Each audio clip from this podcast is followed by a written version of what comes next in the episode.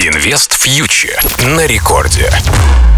Всем привет! Вы слушаете Радио Рекорд. С вами Кира Юхтенко, основатель Invest Future. Мы обсуждаем главные события из мира денег, которые могут повлиять на наш с вами кошелек. Итак, поехали.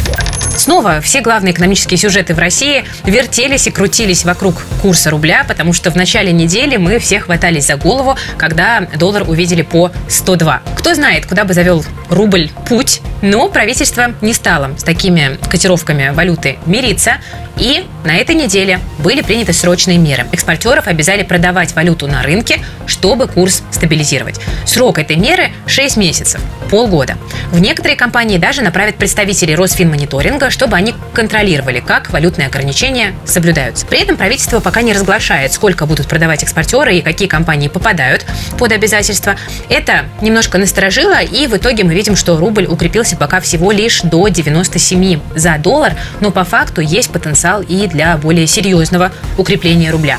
Многие аналитики сейчас говорят, что вот на фоне этих мер до 85-90 курс вполне может спуститься. Интересно, что Банк России раньше такие жесткие меры по регулированию курса рубля не поддерживал, но мнение главы ЦБ Эльвиры Набиулиной резко поменялось после того, как она посетила на этой неделе Госдуму. Похоже, Банк России какую-то, ну если это можно так назвать, аппаратную битву не выиграл. Нет уверенности в том, что введение обязательной продажи валюты точно приведет к укреплению курса, да, безусловно, потому что тут и другие факторы действуют, кроме валютного контроля. Может произойти что-то, что не позволит курсу укрепиться. Но, тем не менее, эти меры направлены на то, чтобы рубль стал крепче. Ну и в целом надо понимать, что, конечно, такие меры это скорее тушение пожара, а не решение первопричины. Кстати, вот такого же мнения и глава Сбера Герман Бреф придерживается, потому что он намекнул, что ждать сильного укрепления рубля не стоит. Но вот Греф тоже спрогнозировал доллар по 90, и такой уровень, по мнению Грефа, фундаментально оправдан. Так что, если резюмировать, за рубль взялись, взялись довольно основательно, ждем его укрепления.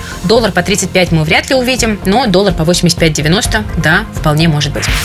Что происходит на российском фондовом рынке? Давайте оглянемся туда. А он застрял в боковике. Пока у московской биржи каких-то особенных причин для роста, к сожалению, нет, но при этом и падать рынок тоже как-то не намерен. Хотя аналитики ожидали, что укрепление рубля приведет к коррекции на рынке, но этого не произошло. Рынок пока продолжают поддерживать высокие цены на нефть, которая дорожает на фоне конфликта на Ближнем Востоке.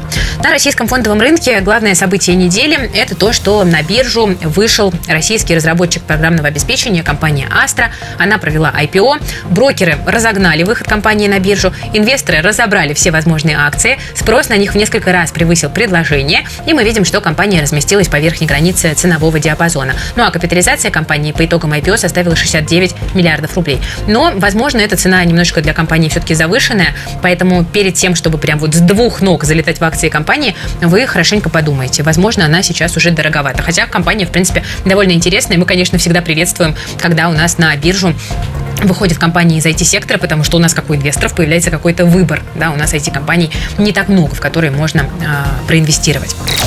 Друзья, на этом на сегодня у меня все. Я надеюсь, что было интересно. Вы слушали Радио Рекорд. С вами была Кира Юхтенко, основатель медиа для частных инвесторов InvestFuture. Подписывайтесь на нас на Ютубе, подписывайтесь на нас в Телеграм. Ну и до встречи ровно через неделю на волнах Радио Рекорд. Берегите себя, своих близких, свои деньги. Всем пока.